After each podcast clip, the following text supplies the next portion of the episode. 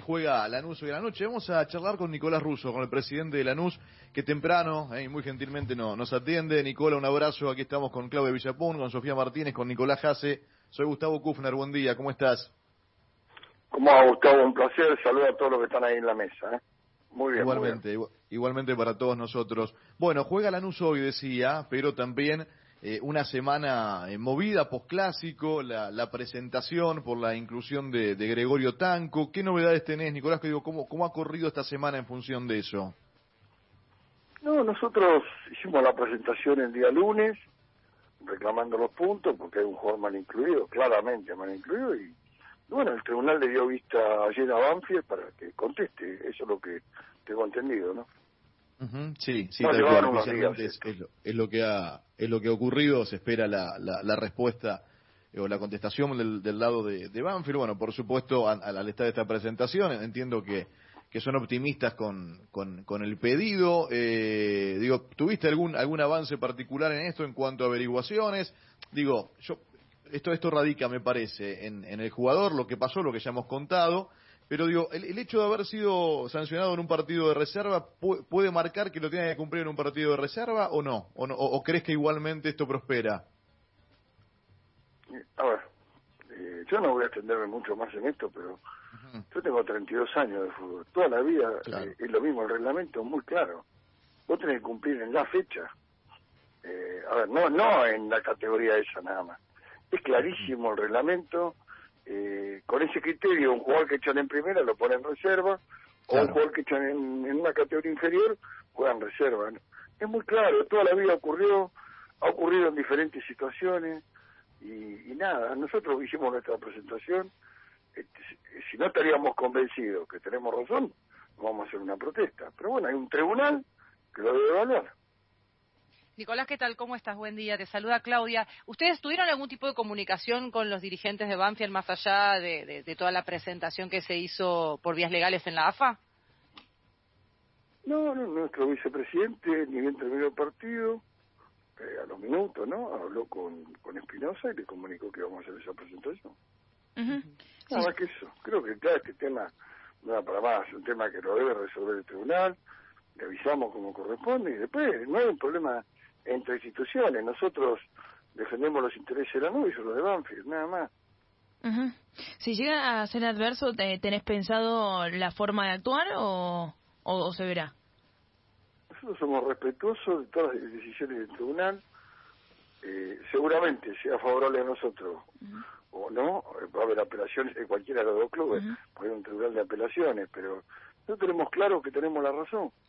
Después, bueno, que interprete la, el, tribunal. Hmm.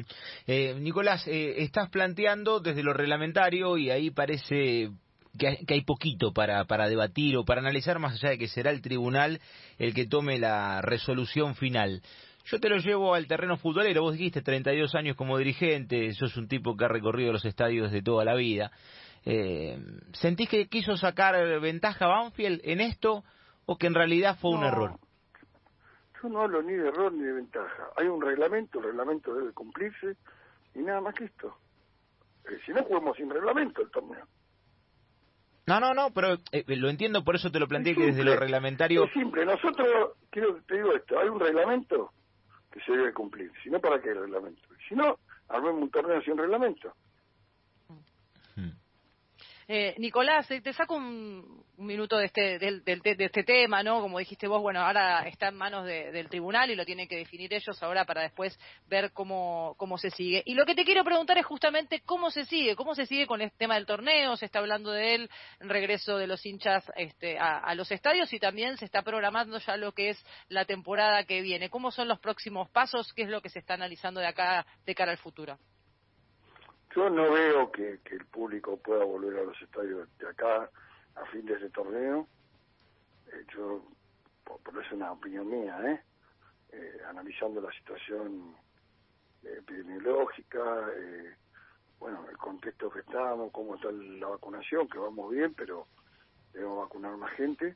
Yo veo que el público recién, a ver, Copa América, que son partidos puntuales de selección, por ahí pueda venir una cantidad reducida y ya para fin de julio, agosto, arranca el otro torneo con muchísima gente vacunada, mucha gente que ha estado contagiada, y bueno, ahí se puede eh, recién analizar un porcentaje en los estadios, ¿no? Esa es mi opinión. El torneo próximo va a ser un torneo que, que dure de fin de julio, principio de agosto hasta fin de año, de todos contra todos, eh, a una zona, a una, una ¿Se estuvo hablando en, reunión, lo, lo, tuviste charlando también con los dirigentes? ¿Coinciden cómo está la visión dentro de la AFA con respecto al tema? ¿Coinciden con tu línea también de, de esperar a la Copa América y a ver qué pasa con eso? No, no, no. La AFA, eh, los dirigentes de fútbol, hemos pedido claramente que donde esté la posibilidad de que vuelva al público, queremos que vuelva. Vos pensás que, te voy a decir esto en términos económicos la anuncio en marzo, cuando empezó esta cuarentena, cuando empezó la cuarentena, estamos hablando más o menos 18, 20 de marzo, fue la fecha, teníamos 28 mil socios que pagaban.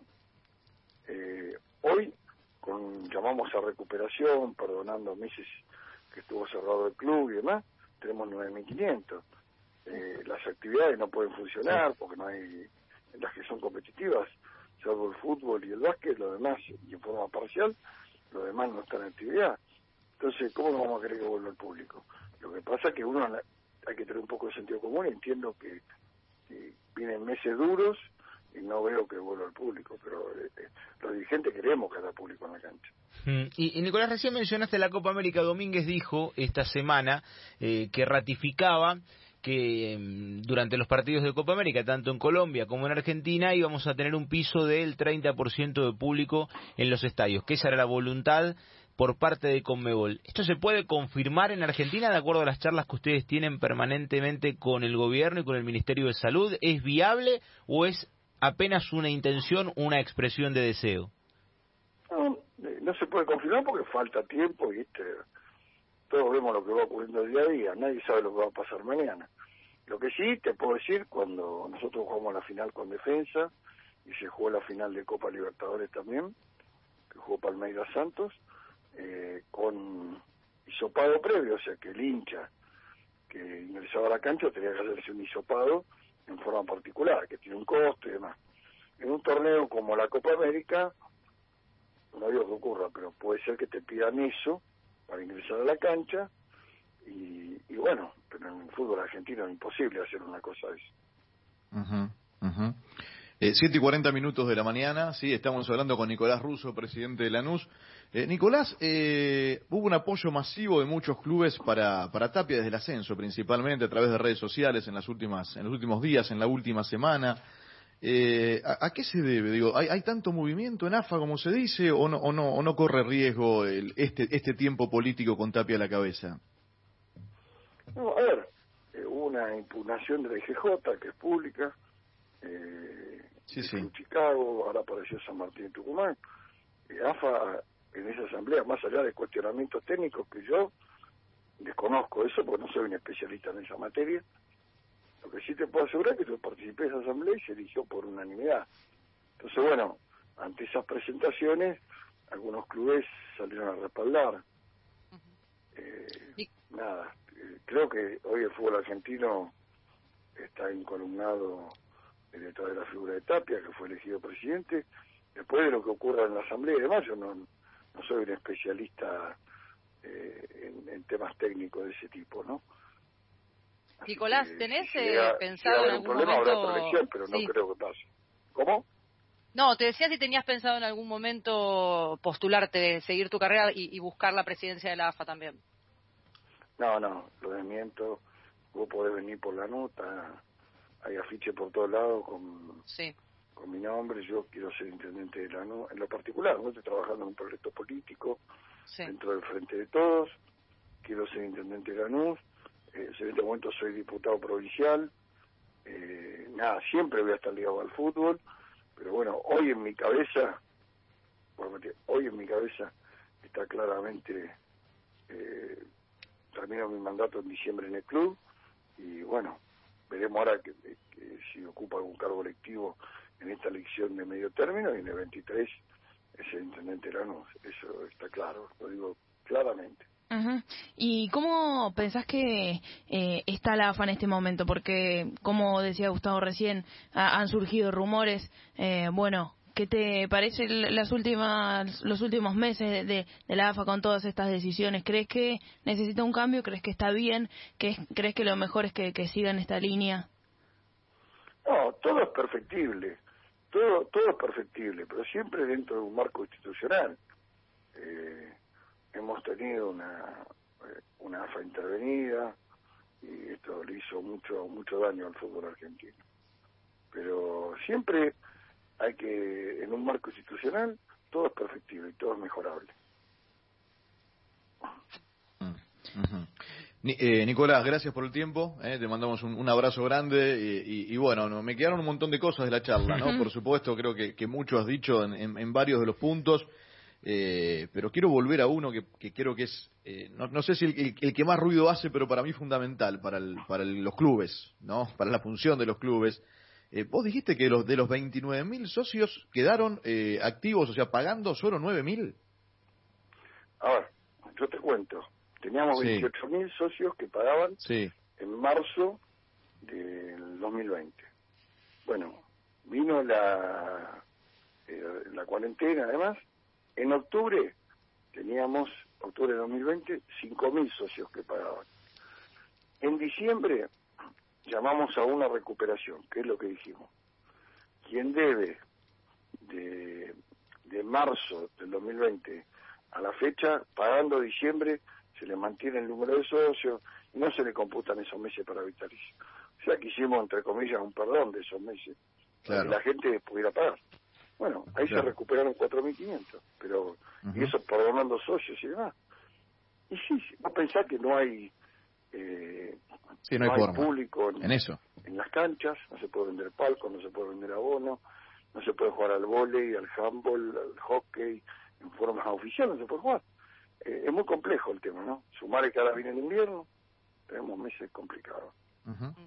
Nicolás, no quiero despedirte tampoco, que te despidamos acá en la mesa sin hablar de, fútbol, sin hablar tampoco del, equipo de Subeldía. ¿Cómo, ¿Cómo lo estás viendo? Porque más allá del reclamo que está haciendo eh, Lanús eh, a, través del tribunal con esta mala inclusión, viene de perder el clásico, eh, pero el equipo se sigue manteniendo, está ahí, está en la quinta posición, ahí tratando de meterse eh, en, los primeros, en los primeros puestos del grupo B y jugando hoy a la noche. ¿Cómo lo ves al equipo?